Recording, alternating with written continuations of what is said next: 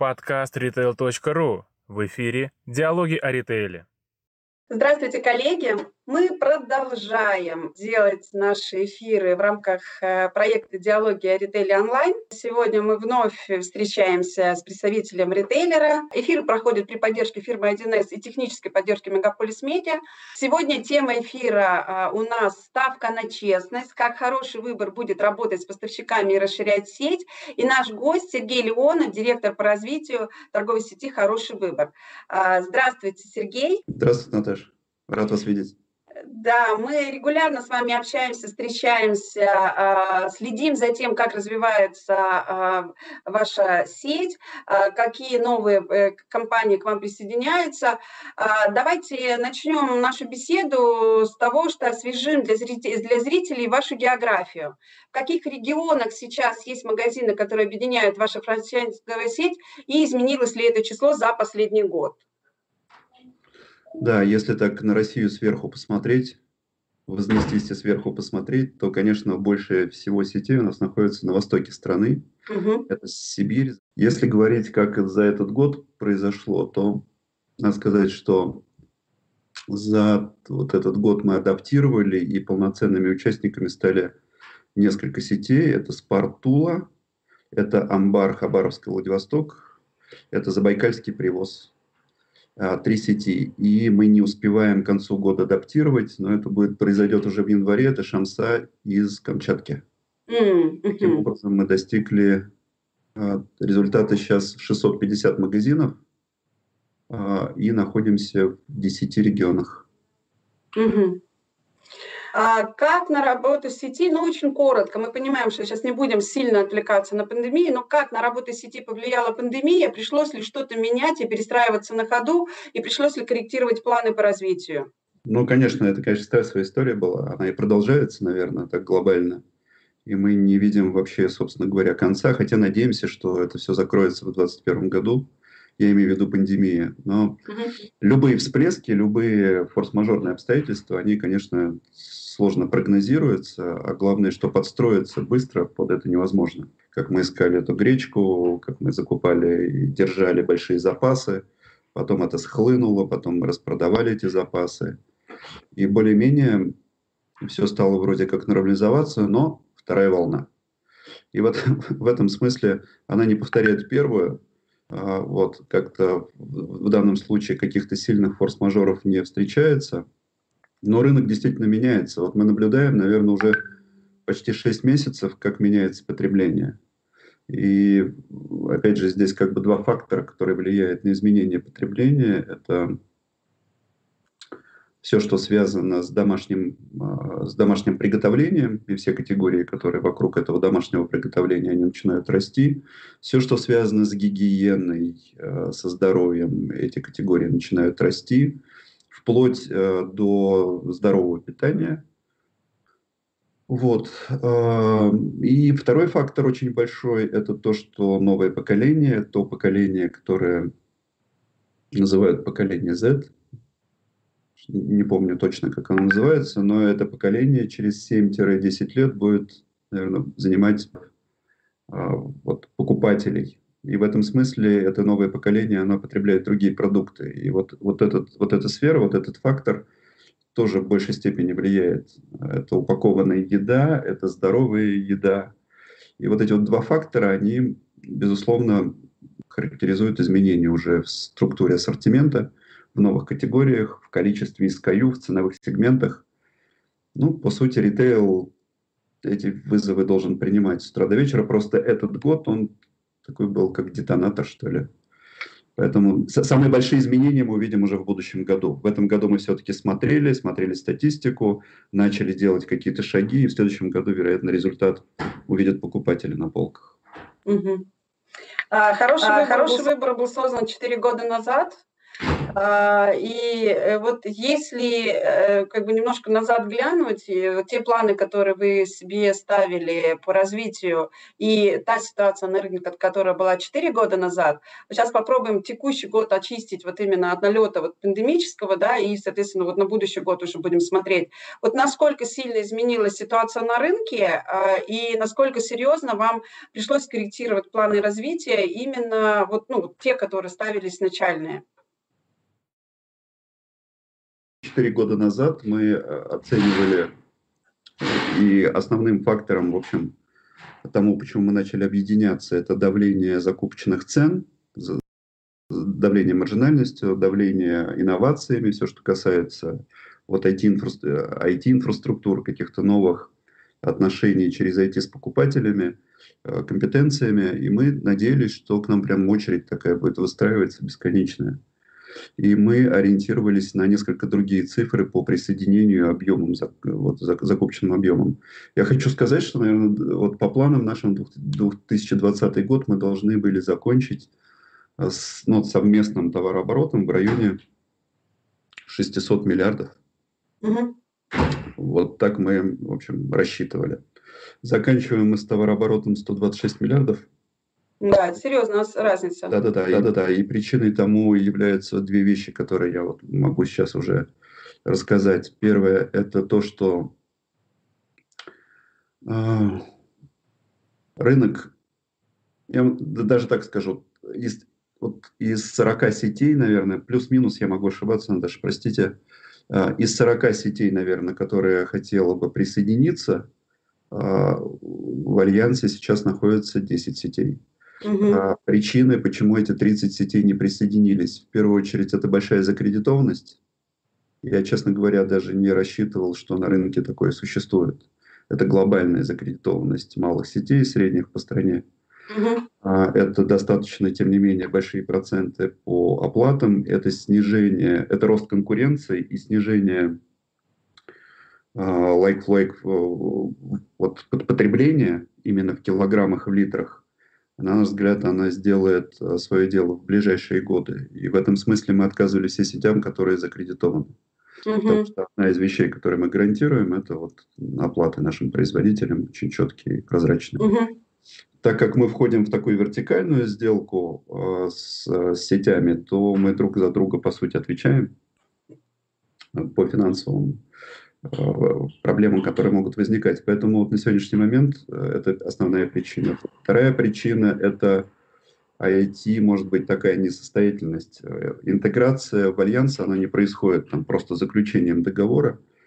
Мы интегрируемся в разные модули IT-информационных систем. И вот для того, чтобы аргументированно там, проводить переговоры с производителями и гарантировать производителям определенное количество SKU на полках – самого дальнего нашего магазина где-нибудь на Камчатке, а, надо очень четко, в общем, интегрироваться в IT. Вот IT – это вторая проблема региональных сетей, на наш взгляд. А, есть система товародвижения, но частота данных, а, корректность этих данных, она подвергает большим сомнениям.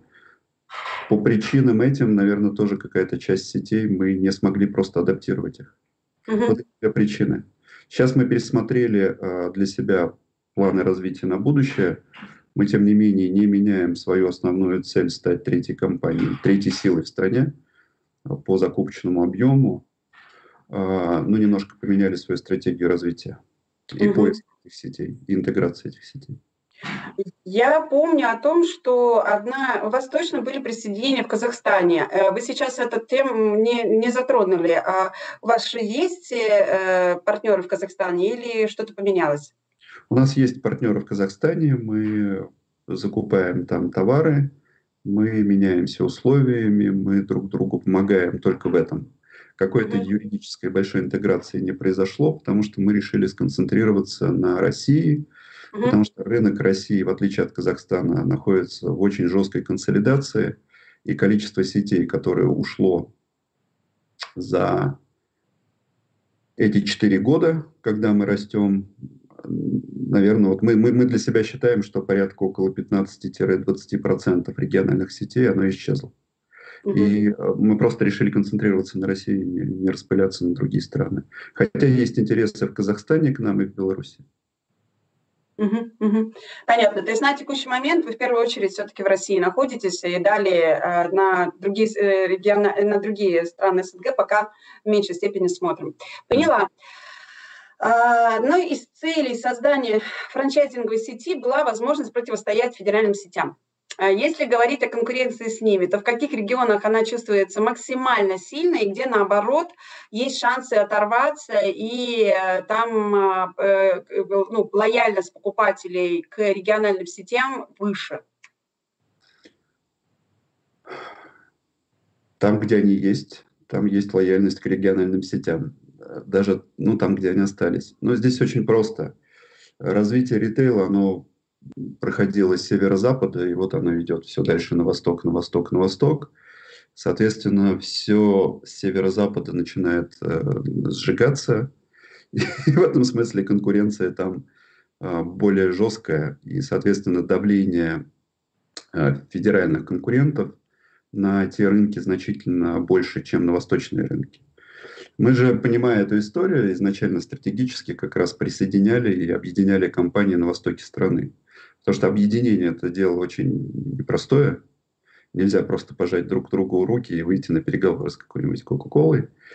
Вот, это много интеграционных проектов, это много очень функций централизуется, вырабатываются свои правила и так далее. Поэтому мы, основываясь на Востоке, ну, как бы себе купили немного времени для того, чтобы успеть сформировать себя как компания. Вот. И в данном случае мы сформировали себя. Мы, мы не развалились, об этом речи не идет. Хотя первый год, конечно, нам пророчили много разного всего, исходя из опыта предыдущих объединений – Сейчас мы, наоборот, усиливаемся, количество людей, работающих в центральном офисе, становится больше, количество сетей присоединяется, становится больше.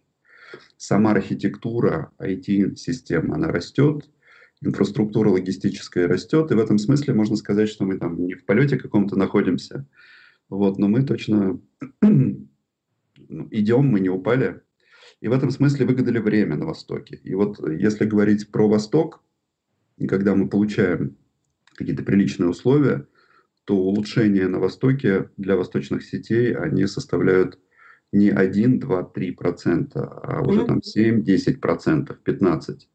И, ну, надо понимать производителей, что они дифференцируют свою политику ценовую.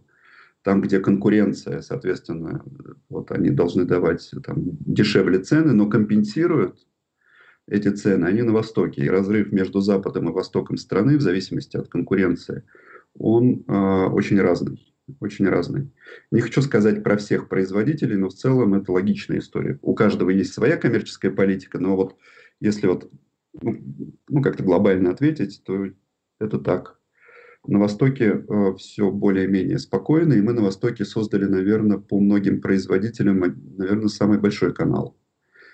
Самый большой канал по продажам. Угу. Э, из 650 магазинов, наверное, 490 510, я сейчас могу примерно ошибаться, они находятся в Сибири и дальше на восток. То есть, по сути, наверное, такого количества магазинов нет ни в одной сети, э, кроме Марии Ра.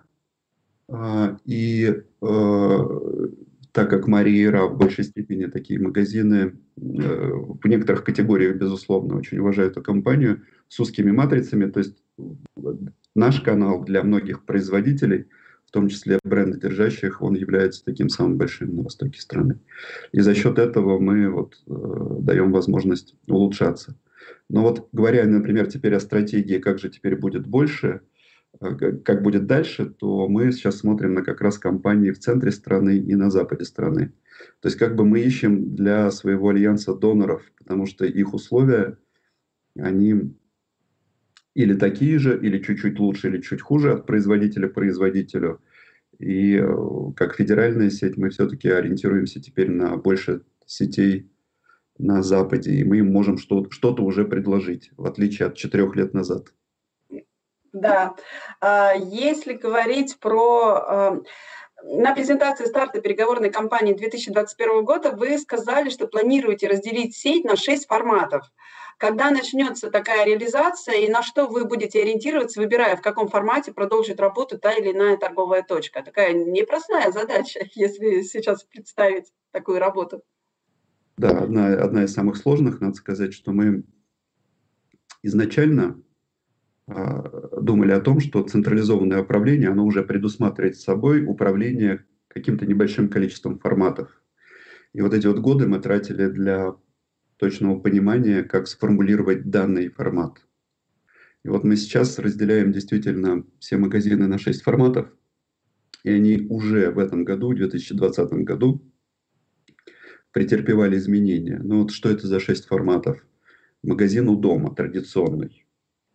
А, там, количество SKU а, около 8 тысяч SKU. Но есть еще магазин у дома премиум. Ну, как бы для себя мы его называем. А обычно эти магазины, они очень ко-брендинговые идут, например, со Spar Express. То есть это mm-hmm. магазины более высокого ценового сегмента, средний и выше. Количество SKU у них такое же, но только разделение этих SKU а, товаров собственного производства, их больше. А, то же самое магазины, супермаркеты традиционные, до 16 тысяч SKU, и супермаркеты премиум. То же самое, большая доля производства собственного.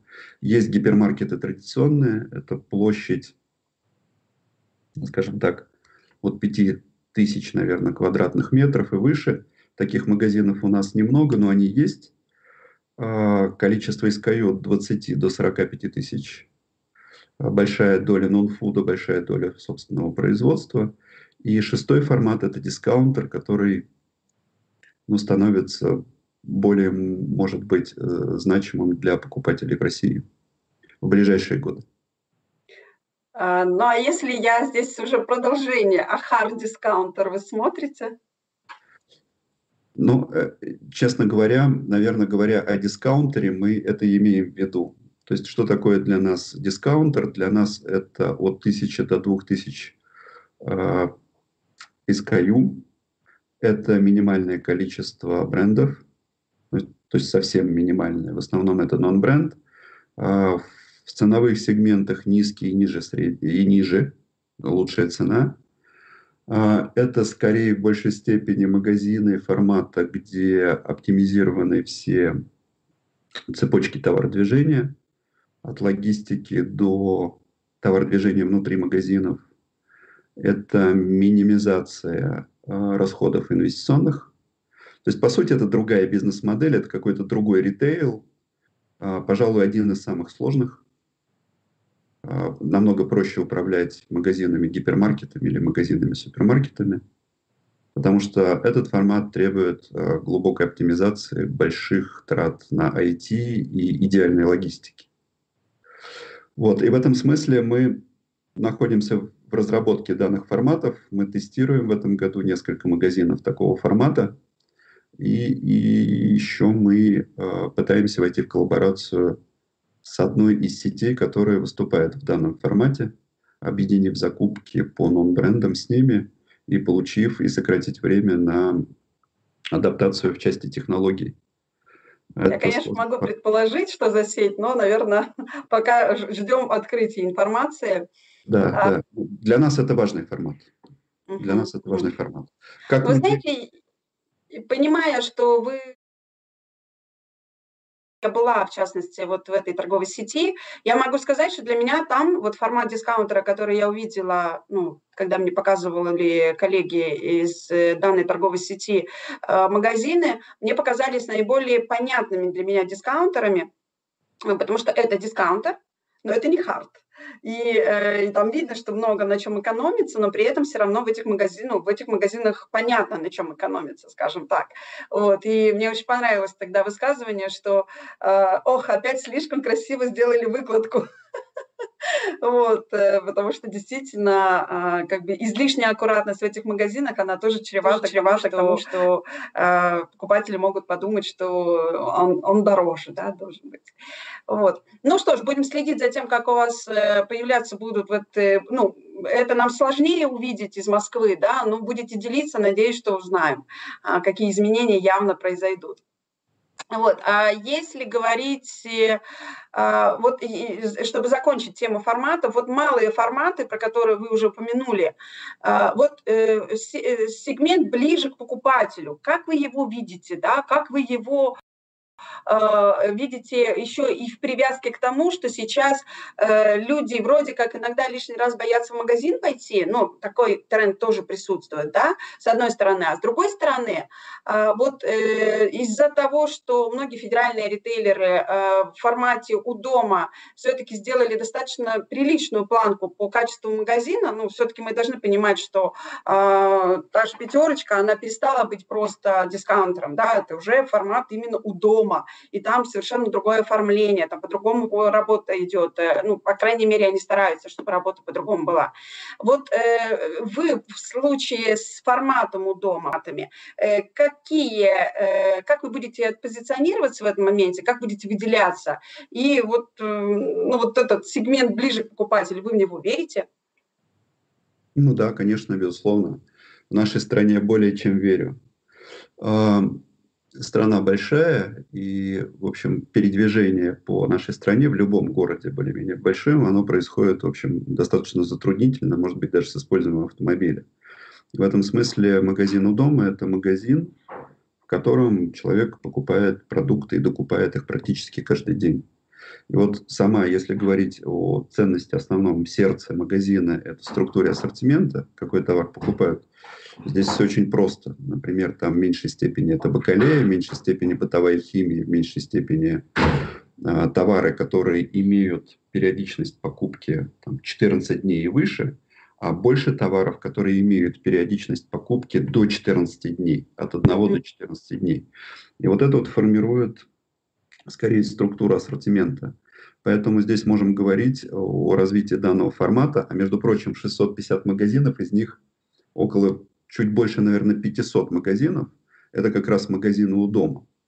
Вот, то здесь э, вот эти вот 6-8 тысяч SKU, э, это те SKU, которые в большей степени для ежедневного питания. Это, это молочные продукты, это замороженные продукты, это все, что касается хлеба, выпечки.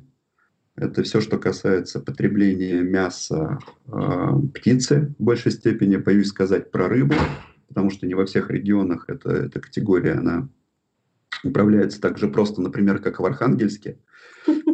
А, но в целом, а, если говорить вообще про этот формат теперь, отходя от структуры ассортимента, а говоря о более больших ценностях, то у дома и близость к покупателю, она заключается даже не в географии расположения торговой точки относительно его подъезда и этой структуры ассортимента, а это персонификация к этому человеку. То есть близость именно к покупателю. Персонификация в данном случае, она в двух вещах для нас важна, и в этом случае как раз для нас и понятно определение лояльности. Это персонификация, это индивидуализация предложения товарного, покупателя и индивидуализация цены. Вот, наверное, не секрет, что мы там делаем тест сейчас уже, наверное, 6 месяцев по поводу персонификации цен для покупателей. Угу. Вот. А если, да, ну, я поняла, в какое направление вы смотрите, и, как говорится, можно только пожелать успехов, чтобы это действительно реализовалось и давало э, серьезные результаты в качестве а, а если говорить об управлении франчайзинговой сетью, а, как сейчас делится ответственность между центральным офисом и региональными? Какие функции берет на себя центр, а какие остаются на местах, которые вы понимаете, что к себе забрать нельзя? Ох, ну такой, ну такой очень обширный вопрос. Я какие-то ключевые вещи, наверное, скажу. Вот, например, центральный офис, чем он занимается? Каждая структура ассортимента, она структура ассортимента по сокам, структура ассортимента по пиву и по другим товарным категориям, она разделена на две квоты – федеральную и локальную. Соответственно, наполняются эти квоты федеральными производителями и локальными, другими производителями. Все, что касается управления локальной квотой, этим занимается центральный офис. Соответственно, все федеральные производители, они проходят переговорную кампанию в центральном офисе. То есть, по сути, сети взяли и вывели эту функцию и сделали свой офис в Москве. И вывели туда функцию. В нашей компании работает сейчас 17 категорийных менеджеров, и из них 15 – это сотрудники региональных офисов. Угу. То есть в данном случае, когда речь идет о том, что федеральный производитель желает провести переговорную кампанию там в каждом из этих 10 регионов в офисе, сейчас это стало практически невозможно, потому что там людей нет, которые об этом будут общаться. Все они находятся в московском офисе. Поэтому вот первая функция основная – это управление товарными категориями в части федеральной квоты. Оно происходит, э, оно происходит как раз вот в московском офисе. Угу. Привлечение новых участников – это вот функция центрального офиса. Адаптация, соответственно, этих участников. А, развитие IT-инфраструктуры единой – это вот тоже функция центрального офиса. А, инфраструктура логистическая, построение логистической инфраструктуры – это вот развитие центрального офиса. Если говорить глобальное развитие, то есть очень просто. Когда сети собираются, вот, общаются и говорят, вот мы закупаем там подложку, например, или палеты. Угу. И другая сеть говорит, мы тоже закупаем палеты. И в этом случае тогда есть ли смысл каждой сети закупать эту подложку, палеты, оборудование, IT, ну, понимаешь. И в этом случае тогда принимается решение, что мы эту функцию выносим в центральный офис, и от этого мы будем получать только с одной стороны, оптимизацию затрат а, каждой сети в отдельности и улучшение условий, потому что ты передаешь в центральный офис. Вот сама логика uh-huh. функции центральный офис, она такая. Чем uh-huh. сети занимаются одинаково, есть смысл передать это в центральный офис, оптимизировать свои расходы. Если говорить про региональные офисы, то управление э, квотами в структуре ассортимента локальными, с локальными производителями, э, даже так скажу, не федеральными производителями, это функция локального офиса. Ценообразование, потому что конкуренция разная во всех регионах, это функция каждого из этих локальных офисов. Операционное управление магазинами, близость к клиенту, безусловно, это функция локального офиса. Развитие, собственное развитие, открытие новых магазинов, поглощение – это функция локального офиса. И в данном случае каждый регион имеет свой еще план развития. Кроме того, что мы присоединяемся сетями, каждый регион имеет свой план развития. Например, сейчас уже не секрет, но там компания Лама, которая очень неплохо, да, значит, за последнее время выросла э, и в объемах своих, и получила более серьезную конкурентоспособность, а, она выходит в Новосибирскую область и начинает открывать магазины там, и ведет переговоры в том числе по каких-то сетей. И мы готовы, вот, вот это в твоем эфире, твой эксклюзив, мы готовы рассматривать, как и теперь любая федеральная сеть, возможность поглощать сети. Мы готовы покупать. Угу. Вот, это, это, это, это уже планы и развитие каждой региональной сети. Вот в этом суть, наверное, разница центр, центрального офиса и э, регионального. По сути, если еще буквально полминутки э, дашь мне, я скажу так. Вот любая федеральная сеть открывшись там свой офис первый там в Москве или в Санкт-Петербурге, и дальше, делая свою экспансию в другие регионы, открывала свои региональные офисы. У нас ровно наоборот. То есть мы пришли из регионов, у нас сильные региональные офисы, мы управляем реально магазинами из регионов, мы близки к своим покупателям, но все, что делают эти региональные офисы одинаково, единообразно, мы выводим в центральный офис. И мы создаем центральную ось. Ну, как бы все наоборот. Мне кажется, это логичнее. Ну, на самом деле я понимаю, в чем логика здесь, и это действительно, особенно а, вот э, если действительно те же переговоры проводить э, с крупными федеральными поставщиками, и они все в основном, в основном они базируются в Москве, так логично, да, и, соответственно, уже и возможностей больше становится. Вот. Хорошо, а, немножко еще про ассортимент. Вот э, насколько отличается ассортимент в регионах, и какова доля сейчас локальных поставщиков и какие сложности сейчас э, есть э, именно с локальными поставщиками, потому что, на мой взгляд, ну, это такая тоже отдельная непростая задача, чтобы интегрировались они. Хороший вопрос, но я вот конкретизирую тогда для себя, чтобы, может быть, четко для коллег, которые угу. смотрят, дать ответ. Вот, э, вот знаешь, если говорить там локальные производители, это хлеб, это молоко, это может быть пиво, это может быть вода. То есть реально их в регионах мало, этих локальных производителей. Ну, может быть, кондитерские изделия мало. То есть насытить всю структуру ассортимента ими очень сложно. Поэтому для нас локальность, скорее, ты знаешь, это носит характер такой не федеральный производитель. Вот. Вот, вот теперь отвечаю на твой вопрос. Хорошо. Доля федеральных производителей у нас 35%. Это в среднем взвешено. В каких-то регионах чуть побольше, в каких-то поменьше. Как ни странно, например, на Камчатке побольше. Это возникает из-за трудностей логистики и неразвитости произ... собственных производителей. Это достаточно далеко, в общем, такое логистическое плечо. А чем ближе, например, к Москве, тем доля федеральных становится меньше.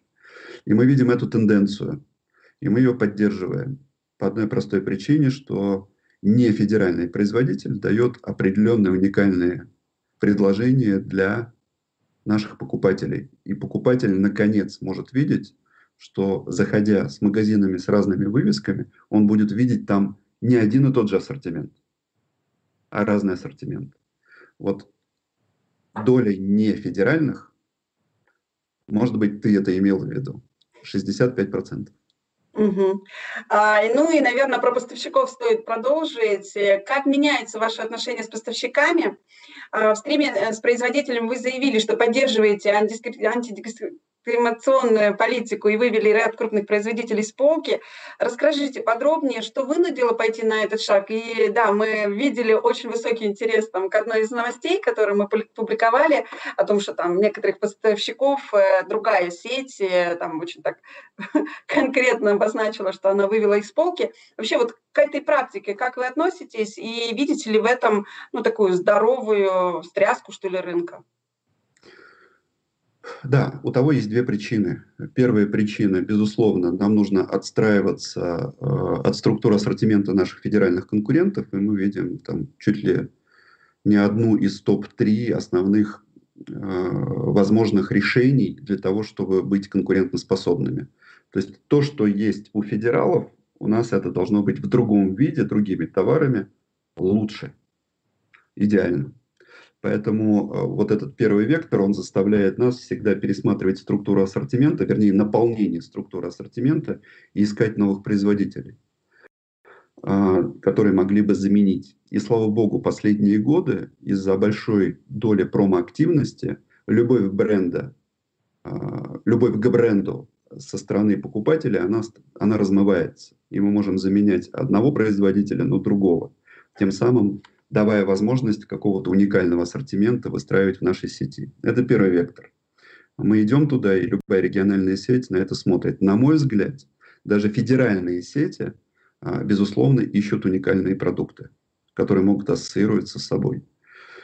Второй вектор – это то, что я четко абсолютно обозначаю как дискриминационный, и по-другому никак не могу обозначить, и поддерживаю сеть Верный, а, которая, безусловно, недавно а, объявила и объявляет, каким образом они действуют с поставщиками, которые считают дискриминационными. Вот и расскажу такую историю, очень простая история, простейшая история.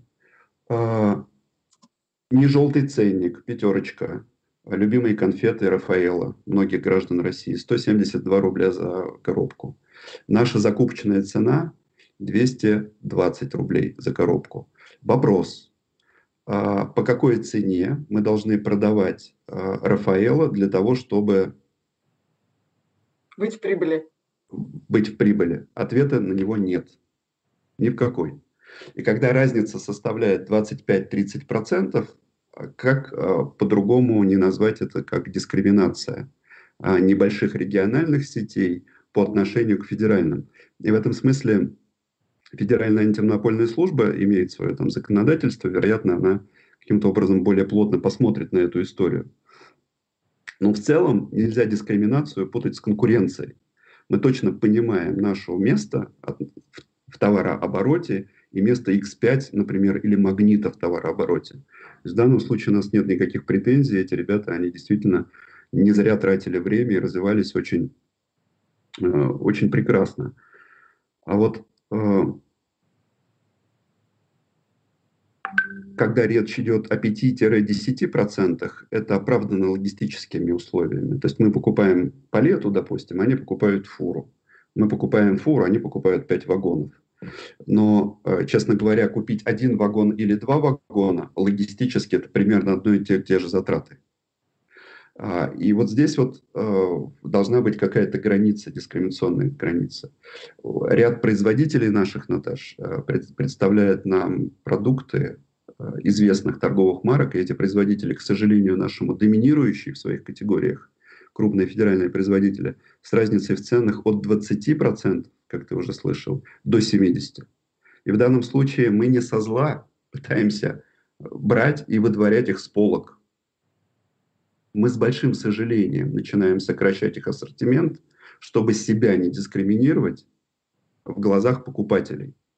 Потому что покупателю это не объяснить и объяснить, почему мы продаем по 230 рублей Рафаэла, в то время, когда наш конкурент по 170 а, вопросами дискриминации рынка со стороны доминирующих производителей относительно покупателя очень сложно. Поэтому а, у нас просто не остается вариантов никаких. А вот э, исходя из предыдущего вопроса, а как покупатели реагируют на то, что привычных товаров на полке не оказывается? Или вы находите равнозначную замену, чтобы нивелировать эти вопросы? Ну, и вообще задают ли эти вопросы покупатели? Безусловно, мы же, мы же не, не готовы там стрелять себе в ногу. Слава богу, сейчас есть много производителей, есть доступ там, э, к импорту какому-то. Вот, и мы находим достаточно хорошие хорошие продукты, хорошие товары. Например, в пиве мы можем это сделать очень легко. И там, если покупатель не найдет на полке Хайникен, например, ну, ничего не произойдет. Это действительно, и даже может быть прирост, если ты привезешь э, много разных сортов импортного пива. Вот. Но в категории, например, табака это просто невозможно. Или в категории угу. колосодержащих напитков это практически невозможно. Вот. Но в других э, там, кондитерских изделиях, бакалее, все это возможно. Мы, конечно же, находим достойные заменители этого всего. Но здесь э, очень важна роль э, приучения э, покупателя. И вот здесь вот фактор как раз объединения, когда ты занимаешь какую-то долю на рынке, в каком-то регионе, когда ты являешься достаточно серьезным каналом дистрибуции, когда ты можешь влиять на покупателя – то в данном случае это происходит намного проще. Знаете, когда один магазин выведет Кока-Колу, это как пример. Я заранее прошу прощения у Кока-Колы. Вот. В городе, в котором находится 10, 10 тысяч магазинов, это не повлияет ни на что. Ни на Кока-Колу, ни на рынок, только повлияет скорее на магазин. Но когда в твоей цепочке есть 20% оборота там в канале на Востоке, и ты можешь поменять. И ты в течение двух-трех лет можешь выстраивать стратегию изменения, сокращения доли федерального дискриминирующего производителя, увеличения доли его заменителей, может быть, даже с более здоровым питанием. Если ты инвестируешь деньги э, вот, в промо, в цену, э, в коммуникацию с покупателями по поводу этих товаров, то ты добиваешься успеха. Э, я скажу так, 4 года назад доля была 45-47% федеральных производителей. Сейчас 35%. А если говорить о нашей стратегии на 4 года следующие, то мы ожидаем, что она упадет до 15%. Mm-hmm. Потому что такова наша стратегия. Понятно. Ну, давайте попробуем все-таки про э, сотрудничество, да, в данном случае с производителем. Если говорить о сотрудничестве с производителем, вы запустили проект Сколково. Расскажите о нем чуть-чуть подробнее, для того, чтобы, ну, как минимум, об этом чуть больше людей узнало. Рано говорить, потому что мы действительно сотрудничаем с Сколково. Мы общаемся с ними. Есть э, э, инновационный центр Сколково, а есть университет Сколково, бизнес-школа. И в рамках э, бизнес-школы Сколково существует такой департамент или подразделение по, по рынкам, вот, по потребительскому рынку. И вот э, это, это, это подразделение, оно как раз является основателем кодекса практик. Добросовестный практик? Да, да, да. Вот. И вот это подразделение, зная, э, что мы много уделяем времени как раз IT-инфраструктуре, вышел с предложением, э, чтобы войти в некий проект, там, резидент Сколково, одна из IT-компаний, которая пытается собирать большие данные, и большие данные собираются о рынке, о потреблении Нильсоном, JFK, статистикой продаж, но никогда она не собиралась данными производителей. Mm-hmm. В этом проекте, если говорить сейчас немного про него, мы приняли решение, что 2021 год мы достаточно много сделаем для того, чтобы э, делиться данными в рамках этого проекта с производителями. Но мы нуждаемся в данных производителей по дистрибуции его товаров внутри. Э, таким образом, мы можем более четко прогнозировать продажи понимая каннибализацию одного товара производителя другим товаропроизводителя другого. Это все, что скорее приведет к точности прогнозам. Это нужно и производителям, это нужно и ритейлерам. И вот эта вот IT-компания, Присколково, она выступила вот таким вот фундаментом объединения. Я не знаю, что из этого получится, но мы на это согласились. Угу. Первыми. Хорошо. Первыми из сетей. Все понятно. А, ну, э, как бы невозможно э, в продолжении не задать вопрос про собственную торговую марку. Здесь, конечно же, э, в прямой сцепке вы работаете с производителями. Вот вы рассказывали о том, что, и вы упомянули о том, что у вас сейчас ну, для роста рентабельности товарных категорий вы планируете увеличить, ну, как бы, ну, скажем так, централизовать СТМ. А, какие товары у вас уже работают, какие товары будете запускать, и это решает в итоге центр или решения будут общими с региональными? Наташа, здесь все так же. Есть федеральные квоты, есть локальные в структуре ассортимента. Вот все, что касается в рамках локальных квот, у каждой сети есть свои СТМ. В основном это СТМ в двух ценовых сегментах. Это СТМ, связанные с низким ценовым сегментом, лучшая цена – или там красная цена. И это скорее производит каждая сеть в отдельности, потому что логистически добиться лучшей цены на большинство товаров логистика и плечо должно быть очень маленькое. Вот. А, и это а, в среднем ценовом сегменте, когда сеть ориентирована на какие-то ну, формирование своего имиджа, и средний ценовой сегмент подтверждает определенное качество своего товара. Например, вот в сети «Хороший выбор», франчайзинговой сети, есть много магазинов «Спар». И в данном случае «Спар» насыщает э, свои магазины своим STM, то, что называется «Спар». Это определенная гарантия качества и так далее. И они находятся в рамках локальных квот. Для нас «Спар» – это не федеральный производитель, если говорить про STM. Но в рамках федеральной квоты у нас тоже есть стратегия развития STM. И в большей степени она связана с тем, а, как бы мы хотели, чтобы через 10 лет отождествлял и видел разницу покупатель между нами, Магнитом, X5 и другими компаниями, которые останутся к этому времени. Вот. И в данном случае мы э, STM будем поддерживать не какие-то ценовые сегменты, а мы будем поддерживать определенный имидж того, что мы хотим создать. Ну, например, мы хотим создать э, э, точное понимание у покупателей, что мы заботимся о здоровье семей, людей, которые ходят в наши магазины.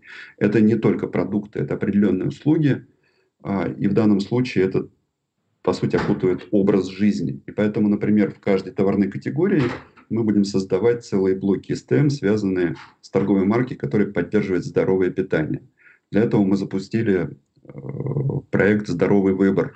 Это такая пошаговая стратегия, которая перерастет в собственную торговую марку. Для нас собственная торговая марка, скорее, это, знаете, это, это настоящий продукт менеджмент. Это нужно стать производителем. То есть для нас в федеральной квоте это разработка рецептуры. Эта рецептура уникальна должна быть. А, нахождение производственных мощностей, где эту рецептуру можно воссоздать и контролировать качество. Это лабораторные исследования и контроль качества самого производства и состава тех продуктов, которые мы выпускаем.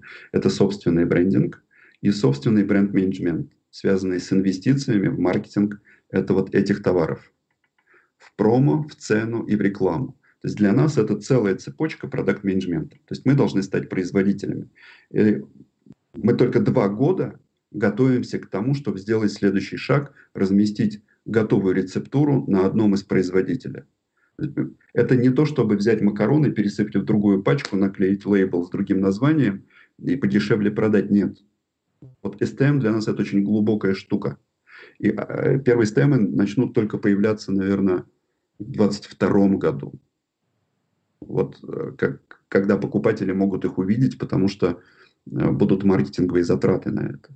А сейчас мы разрабатываем только рецептуры, мы ищем производителей, мы ведем проекты, связанные с этим, мы изучаем разные товарные категории, связанные с той или другой Э, со здоровым питанием. Даже само понятие здоровое питание сейчас сложно определить для многих покупателей в первую очередь.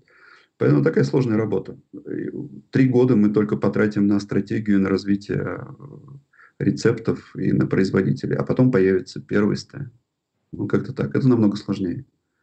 Ну, вы как раз э, э предвосхитили, наверное, ответ на один из моих вопросов, который как раз про здоровый выбор. То есть на текущий момент, если подытожить, э, то есть вопрос звучал как раз, что вы анонсировали его пол, полтора года назад, и есть ли промежуточные итоги. Я предполагаю, что вы сейчас именно в стадии подбора рецептов и производителей. Да, это часть, э, это одна часть из этих проектов, ты правильно понимаешь, но вторая часть этого проекта вместе с Роскачеством мы разработали приложение, которое mm. сейчас тестируем. Его можно скачать уже в Гугле а, и в Apple. Называется «Здоровый выбор», бесплатно. И можно в этом приложении мы а, выгружаем наши данные из базы данных. Это порядка, да, чтобы не обмануть сильно, около 200 тысяч SKU. Mm. Из них часть SKU прошли лабораторные исследования Роскачества. И каждый покупатель, скачав, может прийти в любой магазин, не обязательно в хороший выбор, в любой магазин страны, сосканировать штрих-код и сразу же увидеть, из чего состоит данный продукт. Это состав, это э, данные и рейтинги лабораторных исследований Роскачества и как этот состав влияет на здоровье человека. Плюс увидеть альтернативу, если данные продукты являются нездоровыми. Вот я сейчас не хочу анонсировать, это может быть больно для производителей, но, к сожалению, вы знаете, наверное, обязательной сертификации в России не существует на продукт. И мы с вами, как покупатели, в последнее время можем замечать, что э, ну, очень аккуратно относиться к продуктам, к тому, что мы потребляем. Мы начинаем больше считать составы, мы начинаем заботиться о своем здоровье, это правильно. Но иногда так мелко написано, а иногда настолько много завуалировано, что мы по ряду крупных федеральных производителей увидели, например, после лабораторных исследований того же Роскачества, увидели, что они присвоили им рейтинг 0. И когда мы углубились в составы данных продуктов, то эти составы, они запрещены для использования детьми. А это, я говорю сейчас про детскую продукт.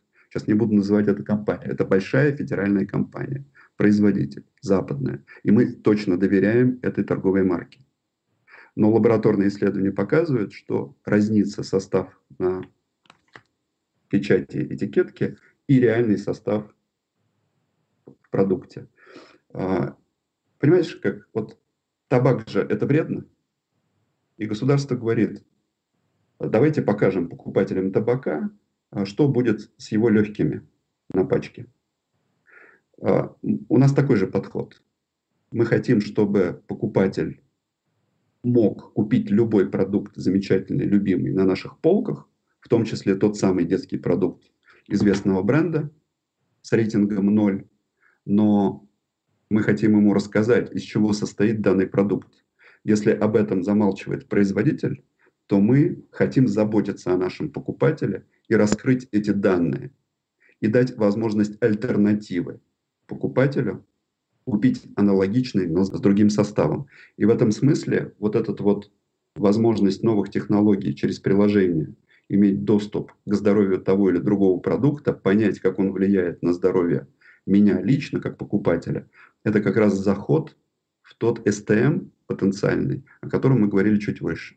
Это достаточно глубоко. Вот mm-hmm.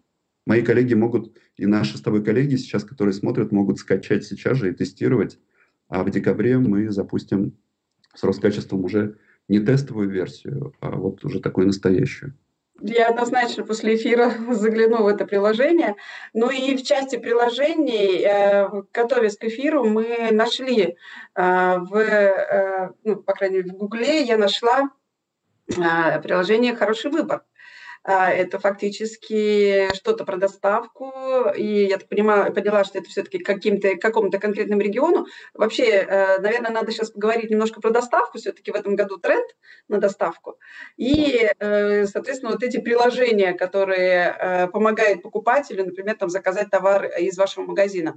Как вы в эту сторону смотрите, и как была реализована история с, именно с доставкой товаров из магазинов домой? Да? Ну вот мы уже год тестируем приложение «Хороший выбор». В одном регионе, ты права, в Томске. Uh-huh. И мы э, тестируем его в части разных очень интересных вещей. Мы, например, отслеживаем передвижение и локацию наших покупателей. Мы изучаем его, его потребности, эластичность потребления его семьи. Э, и мы делаем первые персонифицированные предложения – для покупателей с уникальными ценами. Мы видим достаточно приличный результат. И в следующем году мы будем масштабировать э, хороший выбор приложения для всех наших сетей. Мы увидели там результат хороший. То есть, по сути, это некая программа лояльности. Угу. Вот. То есть именно как карточки у вас лояльности нет, да? А, в разных сетях сейчас по-разному, потому что они развивались отдельно, но будет а, именно приложение, у покупателя, через который он будет для нас лояльным покупателем. Будем изучать его потребности и будем делать уникальные предложения. Угу. Вот именно персонифицированные предложения товарные и персонифицированные предложения ценовые. И в данном случае тесты, они просто очень большие. Сейчас мы можем сказать, что там, из 10 идей, которые мы тестировали, 7 останутся и будут масштабированы. И они, они действительно очень инновационные. Может быть, стоит там отдельно на вот часть IT э, посвятить там отдельный эфир, потому что действительно это такая очень хорошая тема. Теперь, что касается доставки. Э, здесь вот, знаешь, как вот наше понимание такое, доставка будет развиваться. Вот электронная торговля будет развиваться, и продукты питания будут расти. С доли, там, не знаю, какая там сотая или десятая процента от товарооборота э, потребления еды онлайн – занимает сейчас от общего потребления еды, все-таки это не нон-фуд, который проникает вот э, в онлайн значительно быстрее. И основной проблемой в еде – это доставка. Потому что, например, такие а,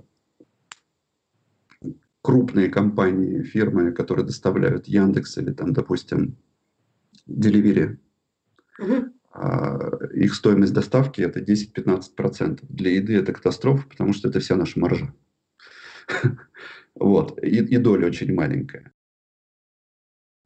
Но есть большие, э, большие перспективы именно у нас, у офлайн ритейлеров По одной простой причине. Если говорить, например, о кто выиграет эту битву, ну, потенциально, все любят сейчас рассуждать про e-торговлю, еще раз добавлю, в еде, вот в продуктах питания, то выиграет первый тот, кто даст лучшую цену, кто не будет брать деньги за доставку и сделает эту доставку в самые крайние сроки, потому что это еда.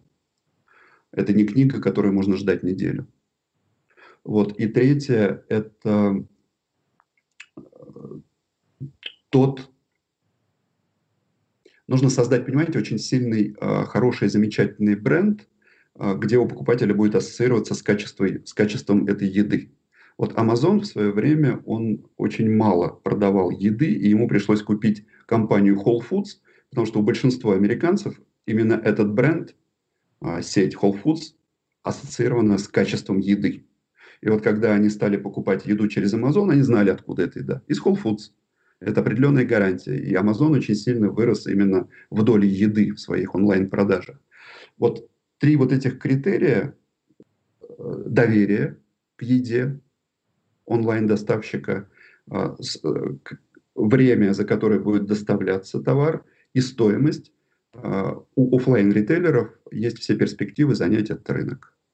И в этом случае по одной простой причине, что даже наш закупочный товарооборот в 126 миллиардов, он значительно больше, чем у любого другого онлайн-интегратора. Не говоря уж про X5 или про Магнит. А это значит, что наша закупочная цена, она значительно лучше, чем это онлайн-интегратор. Это значит, что эту разницу можем инвестировать как раз в стоимость доставки. И количество инфраструктурных объектов, магазинов или как их называют дарксторами, откуда я могу собрать свежий продукт, хранящийся в холодильнике, это инфраструктура, которая, на мой взгляд, недоступна для маркета. У нас их 650. Мы можем в 50-10-минутной шаговой доступности доставлять эту еду за, там, 20-30, в отличие от интеграторов больших. И поэтому здесь есть большие перспективы, и мы на это смотрим, хотя доля очень мала. И в этом году мы э, в Туле, э, в Улан-Удэ э, начали заниматься этой доставкой, а в следующем году продолжим во всех регионах. Знаете, у меня здесь такой вот э, комментарий получается. Действительно, мы еще в феврале э, этого года, общаясь с ритейлерами, э, иногда с, ну, слышали скептицизм по поводу доставки. А зачем это нужно? Еще в феврале это разговоры такие были. А, как говорится, дальше пошло все не так, с одной стороны. А с другой стороны, э, у вас очень... Вот, в принципе, получается, складывается такая история, что э, рынок изменился, покупатель понял, что этим можно пользоваться, и э, в целом у него уже практика э, его покупательского поведения позволяет уже вот вам эти стратегии спокойно не просто строить, а реализовывать. Ну и благо то, что теперь уже интересны опыты, э, как бы все проведены, и вот этот основной барьер с которым мы все практически э, продавцы еды сталкивались еще в прошлом году, он уже преодолен. И это, конечно, замечательно. Правда. И еще, знаешь, нужно преодолеть маленькую деталь. Вот доставка еды, онлайн-торговля едой – это очень убыточная история. Ну, реально убыточная история. Она не прибыльная. Но сейчас скорее я обращаюсь ко всем коллегам. Нельзя оказаться кодеком в момент развития цифровой фотографии. Понимаете? И вот это вот важнее, чем тот убыток, который ты сейчас инвестируешь в будущее. Это очень важно. Да, отлично сказано. А, вы знаете, я сейчас... У меня, я понимаю, что у нас уже так потихонечку заканчивается тот час, который вы для нас выделили для того, чтобы ответить на вопросы, но я надеюсь, что у вас есть еще а, там, минут 10-15 для того, чтобы мы оставшиеся, там, у меня 5 вопросов осталось, э, все-таки я, наверное, бы вам задала. Вы не против? Конечно, я рад всегда. Замечательно. А, давайте немножко по логистику, в силу того, что а, эту тему мы еще там особо не поднимали, хотя вот Dark Store затронули, да, пока которых у вас нет, но чуть погодя будут. А, как сейчас устроена ваша логистика, насколько облегчит или уже облегчил работу новый распределительный в Москве, и где еще вы планируете запускать РЦ там, в будущем году? И планируете ли? Да, в Москве у нас так получилось, что мы сняли один РЦ, а потом второй. У нас сейчас два РЦ. И, вероятно, он претерпит изменения, мы переедем в один побольше РЦ. Просто. И этот РЦ, он был для того, чтобы консолидировать стоки, импорт, и, ну, какие-то оптовые закупки, и распределять их уже по региональным РЦ нашим. То вот, начиная в этом году, и это одна из целей переговорной кампании, мы хотим все-таки уже централизовать на этом РЦ настоящие целые контракты. То есть сами забирать у производителей или давать возможность многим производителям доставлять на наши РЦ и распределять эти товары по регионам. Это ключевое, скорее, конкурентное преимущество. Оно связано с тем, что оно связано как раз э, с добыванием уникальных товаров. Многие производители хорошего продукта, к сожалению, не имеют такой дистрибуторской сети, как крупные федеральные производители, которые строили ее 25 лет. И в данном случае мы становимся для них таким вот дистрибутором. Мы можем централизованно закупать и доставлять. Второй РЦ мы планируем открыть в январе в Новосибирске, но откроем в декабре. А, и, это, да, и откроем в декабре, потому что время уже нас не ждет и поджимает. И этот РЦ а, связан с а, нашей региональной переговорной кампанией, тоже со стоками с оптовыми закупками и распределением через РЦ. Он будет в Новосибирске, потому что большинство наших сетей и большинство наших магазинов находится там. Так мы пошли за Байкалья, то следующим РЦ, который мы рассматриваем, с партнером из Читы, это будет Чита. И этот РЦ будет призван для консолидации товарных закупок импорта китайского и э, распределения, соответственно, по нашим сетям. Но пока вот такие планы. Но вот о, о чем мы можем сейчас говорить, это более большой РЦ из двух текущих московских, это начало следующего года, и РЦ до конца года в, в Новосибирске. Понятно. Ну такая, э, учитывая, что так, достаточно долго у вас э, запускались первые, то сейчас вот ну, побежали. Ну, да, уже, уже требуется, видимо, и могу только порадоваться, что действительно ТРЦ начинает э, быть необходимым. Всегда так сложно вначале. Да. Просто а тоже будет. Ну, про РЦ я так... Э, ну, давайте сейчас немножечко еще тронем категорию. Э, в частности, мы тронем... Вот в стриме с поставщиками вы также заявили, что не видите потенциала в категории ФРОВ. Это несколько удивительно, учитывая, что многие ритейлеры делают ставку именно на эту категорию, и все исследователи говорят о растущем интересе покупателей к ней. А, вот чем обосновано ваше решение такое? А, потому что вы хотите изменить а, этот э, подход. Это, это, кстати, кстати, очень хорошо. Я думаю, что благодаря вот этому анонсу, который ты, Наташа, сделала, нас слушают сейчас больше людей. Вот, но я скажу так, конечно, нет, я не, не за то, чтобы мы не, не будем развивать ФРОВ. Безусловно, ФРОВ будет развиваться, но вот я о чем имел в виду. А, когда я показывал в стриме производителям изменения работы с категориями, то я говорил, вот есть у нас там А-бренды 35%, а будет через 3 года там 12-15%. Вот у нас будет стоки сейчас 6% занимают в обороте, а будут там 8-10. А вот овощи, фрукты. Было 10, станет 11. Ну смотри, а, надо полагать, что всегда есть на весах такая штука. Мы считаем, что мы неплохо управляем фровом в целом.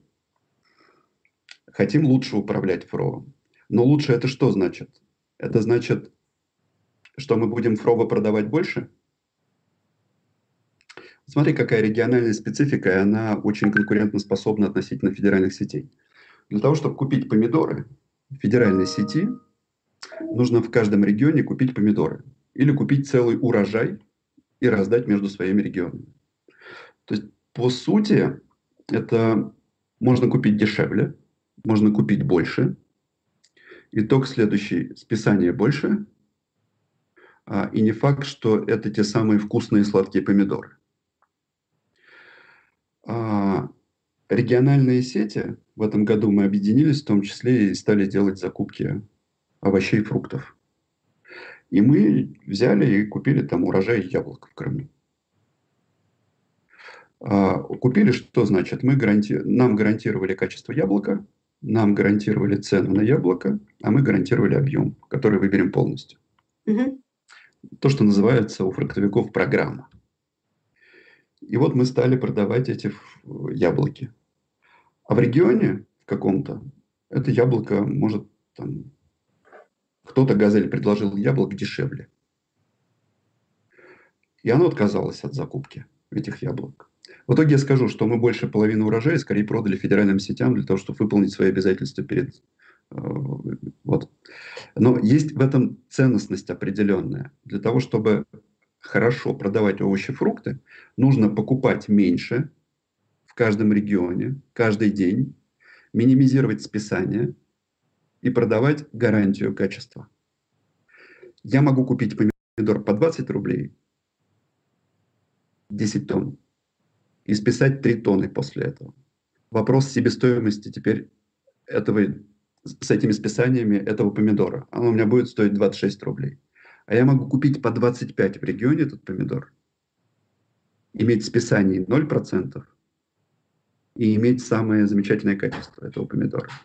Поэтому вопрос, нужно ли мне стремиться покупать помидор по 20 рублей или все-таки по 25 без списаний каждый день э, качественное и чистое. Поэтому в данном случае мы смотрим на то, чтобы какие-то продукты действительно централизовать и покупать, какие-то в большей степени покупать в регионах, но предлагать именно качество этого продукта.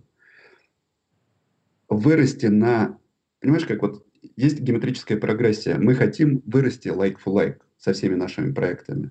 Мы хотим, чтобы к нам вот сейчас ходят на там квадратный метр 100 покупателей, а мы хотим, чтобы ходило 150 покупателей. И тогда 10% вчера и 11% завтра, когда не 100-150 покупателей, это развитие, правда? Это большое развитие. Это развитие не на 1%.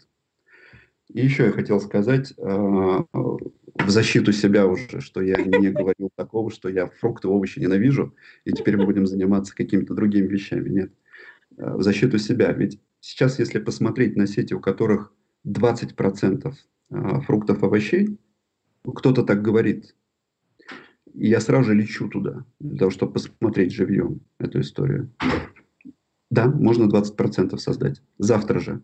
Но для этого нужно убить бакалею, кондитерские изделия, молочку, и ты можешь получить 100% овощей и фруктов. У нас нет цели развивать овощи, фрукты, потому что мы развиваем все. Понимаешь? Поэтому огромный рост и сделать из наших магазинов сейчас овощные и фруктовые нет смысла. Если покупателю он будет есть овощей и фруктов больше, чем есть кондитерских изделий и бакалей, это вырастет само по себе. Это будет командой с рынка. Но это не будет а, нашей ломкой этого рынка. Понимаешь, нам нужно соблюдать качество, понимать, что закупаем централизованно, что закупаем качественное, но а, без потерь особенных. И один процент, при том, что у нас планы стоят увеличиться в лайк-в-лайк по клиентам значительно, это очень неплохо. Я за овощи, фрукты. Все хорошо.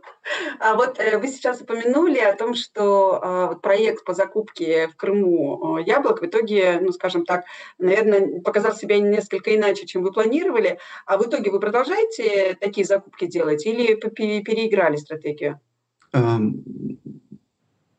У нас был отдел в 2020 году. После этого теста мы упразднили данный отдел. 2021 год мы взяли для того, чтобы понять централизацию, каких фруктов, овощей мы будем централизовать. Это будет в сезон не более 4-5 SKU. Угу. Вот. И мы постараемся заключить контракты, программы до конца этого года.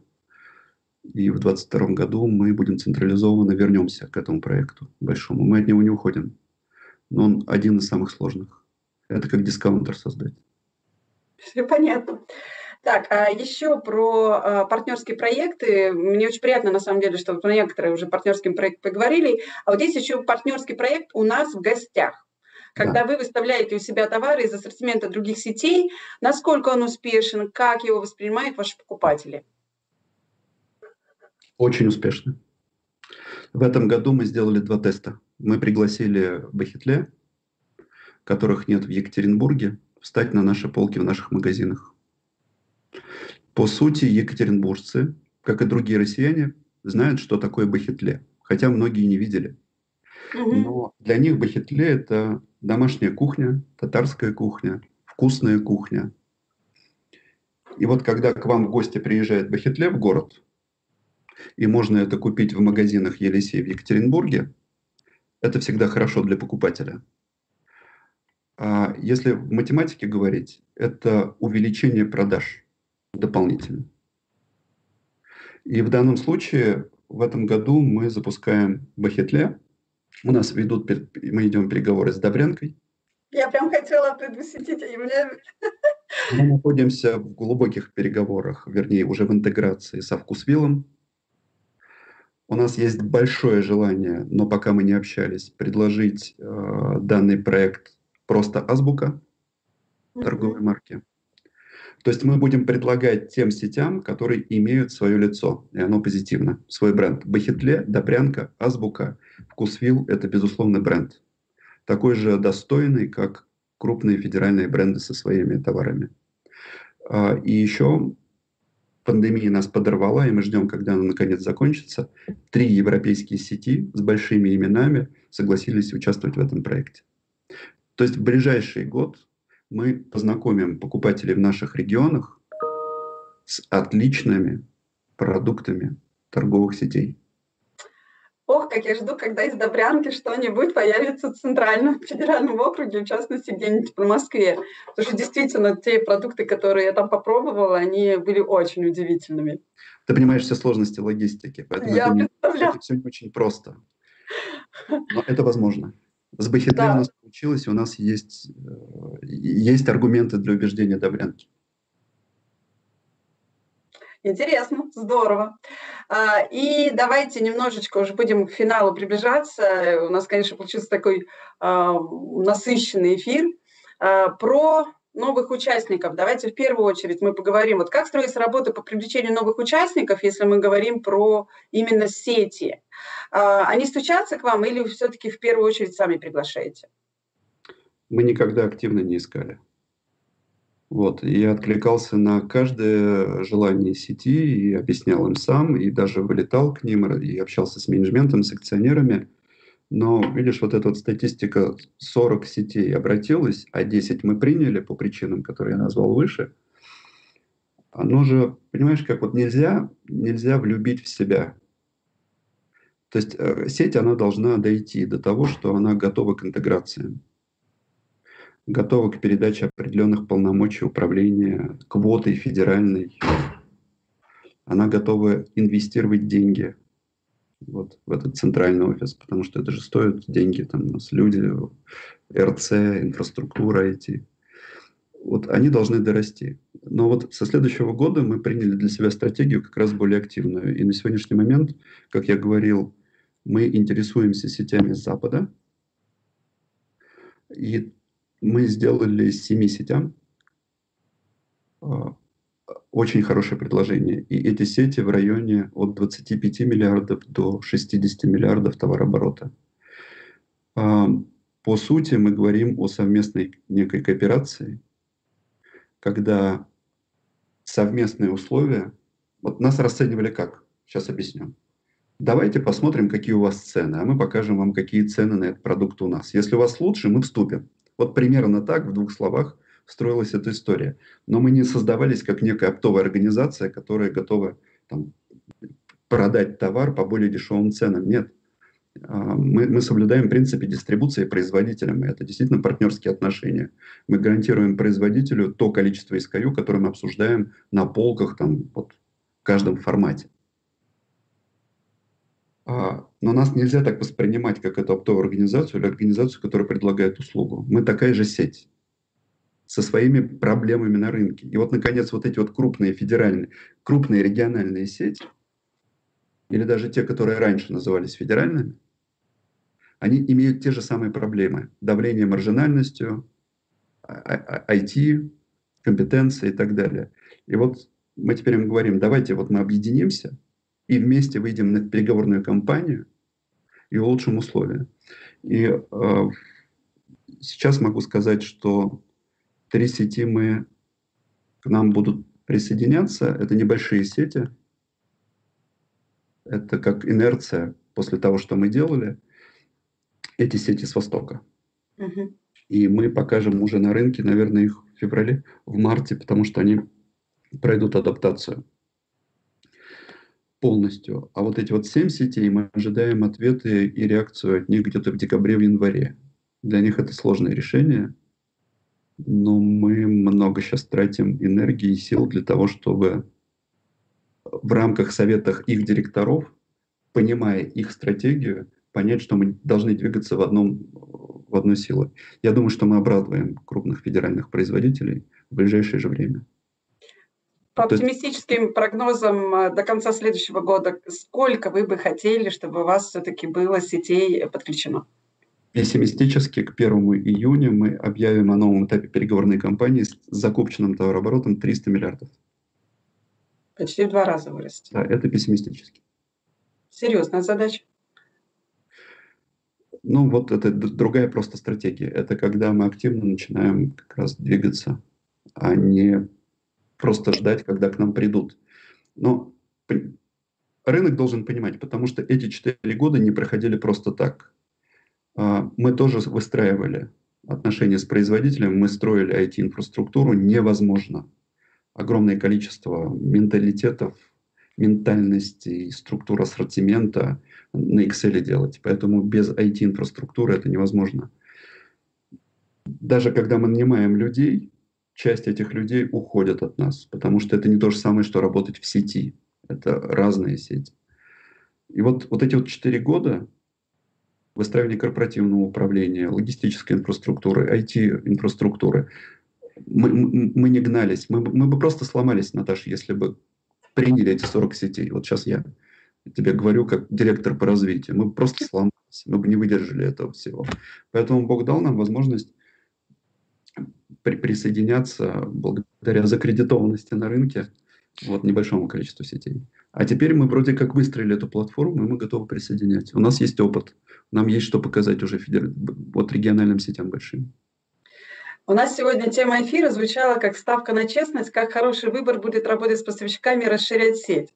У нас осталось здесь ответить только на один вопрос, наверное, да, а, в чем а, ставка на честность именно для поставщиков? Вот если в этом разрезе глянуть, и а, как вы видите развитие именно с поставщиками, вот этот честный взгляд, и насколько активно к вам идут поставщики, чтобы быть на ваших полках?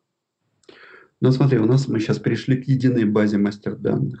В этой базе данных почти 6 тысяч производителей, которые заявились а, пройти эту переговорную кампанию и попытать себя, а, чтобы встать на полке. 6 тысяч – это много. Это очень много. У нас есть выбор, это, слава богу, это то, что мы хотели. И в этом смысле это честный подход, мы не дискриминируем никого, в отличие от некоторых, и пускаем всех производителей попытать счастья и пообщаться с нами и сделать свое коммерческое предложение.